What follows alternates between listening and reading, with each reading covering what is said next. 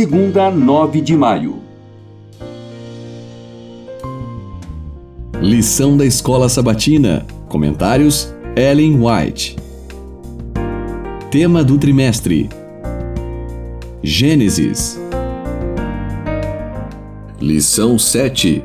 Tema: A aliança com Abraão. Dúvidas de Abraão. Abraão havia aceitado sem duvidar a promessa de um filho, mas não esperou que Deus cumprisse sua palavra no tempo e da maneira dele. Foi permitida uma demora para testar sua fé no poder de Deus, mas ele não suportou a prova. Achando impossível que lhe fosse dado um filho em sua idade avançada, Sara sugeriu um plano pelo qual o propósito divino poderia se cumprir: que uma de suas servas fosse tomada por Abraão como segunda esposa. A poligamia havia se tornado tão generalizada que não era mais considerada pecado, mas nem por isso deixava de ser uma violação da lei de Deus e seu resultado era fatal à santidade e paz da família.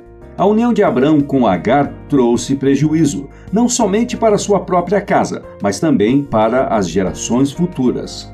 Patriarcas e Profetas, página 115. Deus concedeu luz para guiar aqueles que honestamente desejam luz e verdade, mas não é seu propósito remover toda causa de questionamento e dúvida. Ele dá suficiente evidência em que fundamentar a fé e então requer do ser humano que aceite essa evidência e exercite a fé. Quem estudar a Bíblia com humildade e espírito de aprendiz descobrirá nela um guia seguro que destaca o caminho da vida com infalível exatidão. Mas de que vale seu estudo da Bíblia, irmãos e irmãs, se vocês não praticam as verdades que ela ensina? Esse livro santo nada contém que não seja essencial, nada é revelado que não diga respeito à nossa vida. Quanto mais profundo nosso amor por Jesus, em mais alta consideração teremos a palavra como a voz de Deus dirigindo-se diretamente a nós. Testemunhos para a Igreja, volume 5, página 256.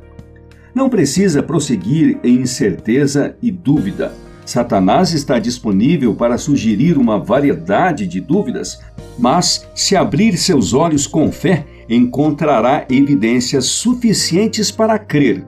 Deus nunca removerá de ser humano algum toda causa de dúvida. Aqueles que gostam de demorar-se na atmosfera de dúvida e questionadora descrença podem ter esse não invejável privilégio. Deus oferece suficiente evidência para a mente sincera crer, mas aquele que se desvia do peso da evidência, porque há umas poucas coisas que ele não pode tornar claras à sua compreensão finita, será deixado na atmosfera fria e insensível da descrença e das dúvidas questionadoras e naufragará na fé. Você parecia considerar uma virtude estar do lado dos que duvidam e não dos que creem. Jesus nunca elogiou descrença, nunca aprovou dúvidas. Ele ofereceu à sua nação evidências de ser o Messias nos milagres que realizou, mas havia alguns que consideravam uma virtude duvidar e que examinariam essas evidências e achariam em toda a boa obra algo para questionar e censurar. Testemunhos para a Igreja, volume 4, página 204.